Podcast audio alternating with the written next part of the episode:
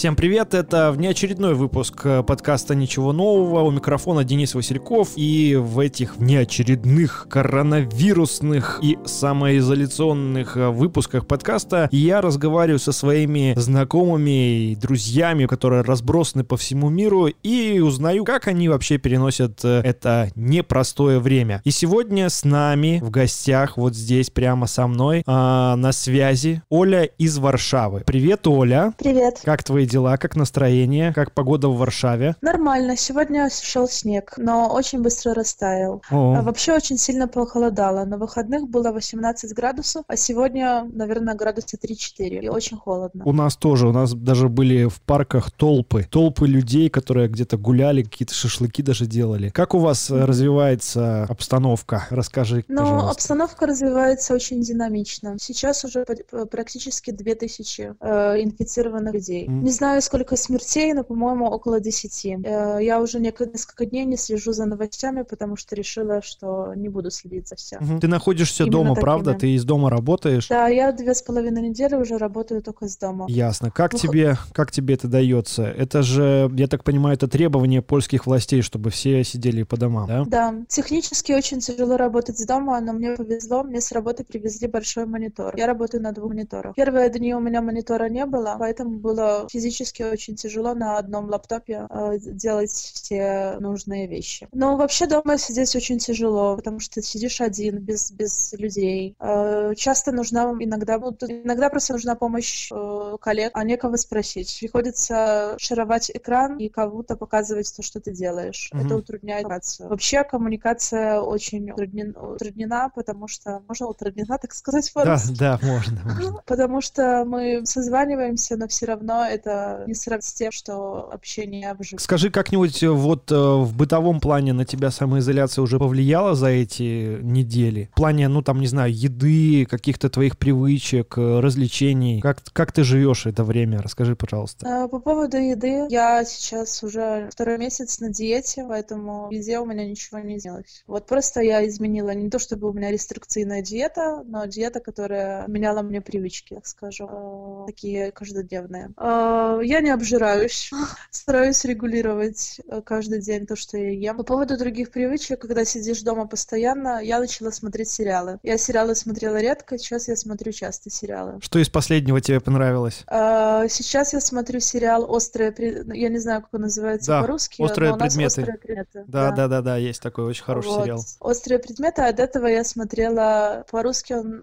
Можешь по-польски сказать? «Великие комстеры». «Little Big Lies». А, да-да-да-да, маленькая большая ложь. Да, и вот я просмотрела этот сериал, потом сейчас начала смотреть вот этот сериал про острые предметы. А, скажи, в плане еды, а, либо еще каких-то услуг, ты пользуешься доставкой, либо как, как, это, как это все выглядит в Варшаве весны 2020 года? Была проблема с едой э, где-то недели две назад, когда люди думали, когда только ввели у нас э, не чрезвычайное положение, а положение перед чрезвычайным положением, была проблема с едой и с предметами такого бытового пользования, как туалетная бумага, и э, туалетной бумаги не было, и не было мыла. Это где-то неделю продолжалось, надо было просто ходить, искать несколько магазинов, ездить, чтобы туалетную бумагу и мыло. Сейчас это все доступно, и магазины ввели некоторые э, вот такую регуляцию, что можно купить одному человеку только две как бы пачки туалетной бумаги или там две пачки мыла. А люди скупали это все, вообще люди скупали все огромными тележками, потому что боялись, что закроют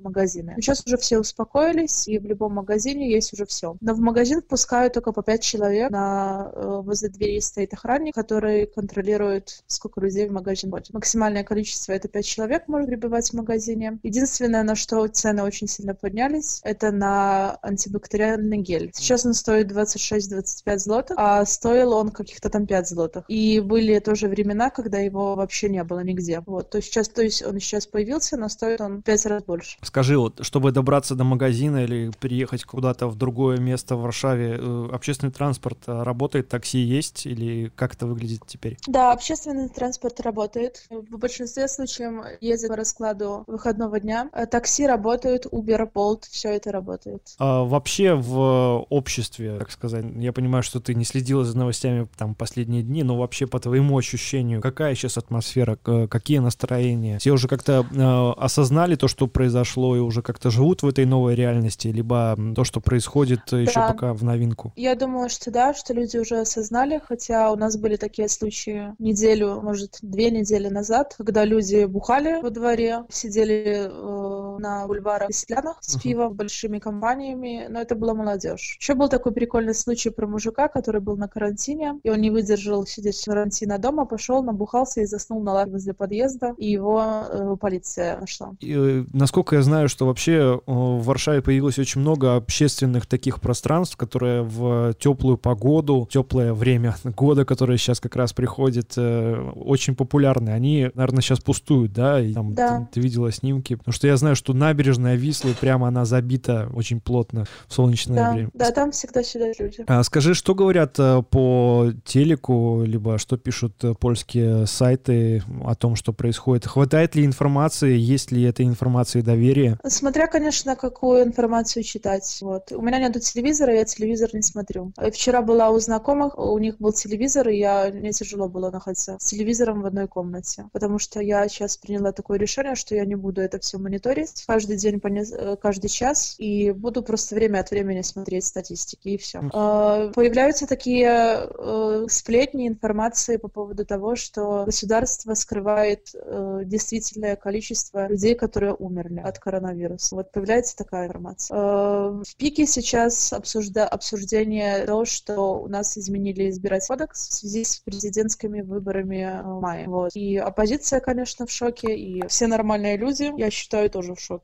А Но есть, конечно, люди, которые придерживаются других взглядов, и они полностью поддерживают власть. А, скажи, пожалуйста, а, вот э, когда ты узнала о том, что тебе предстоит э, самоизоляция, э, как ты готовилась к этому, и какие сейчас основные сложности, если есть, какие испытываешь? Никак не готовилась, это было очень быстро. Нам сказали на работе, что э, забирайте каждый день с собой лаптопы домой, потому что в любой момент вы можете не вернуться в ОС. И буквально в течение трех дней это все произошло, и э, это, был, это были выходные перед, э, перед ну, ну, ну, как бы выходные перед понедельником. Нам просто всем перешло письмо, что э, необходимо остаться со следующего понедельника дома, вот, и работать дома. Поэтому не было никакого времени, чтобы на это подготовиться. Вот, единственное, что я поехала со своим другом в магазин и закупилась едой. Насколько, вот, как, как долго, насколько большие запасы были? Где-то на неделю, неделю, дней 10. Но у меня не было такой паники, что закроют магазины. Вот. А многие люди закупались просто огромными тележками, вывозили все из магазина. У нас не было макарона, риса, мяса, вот. Обычных таких продуктов каждодневных, над которыми там не задумаешься, вот.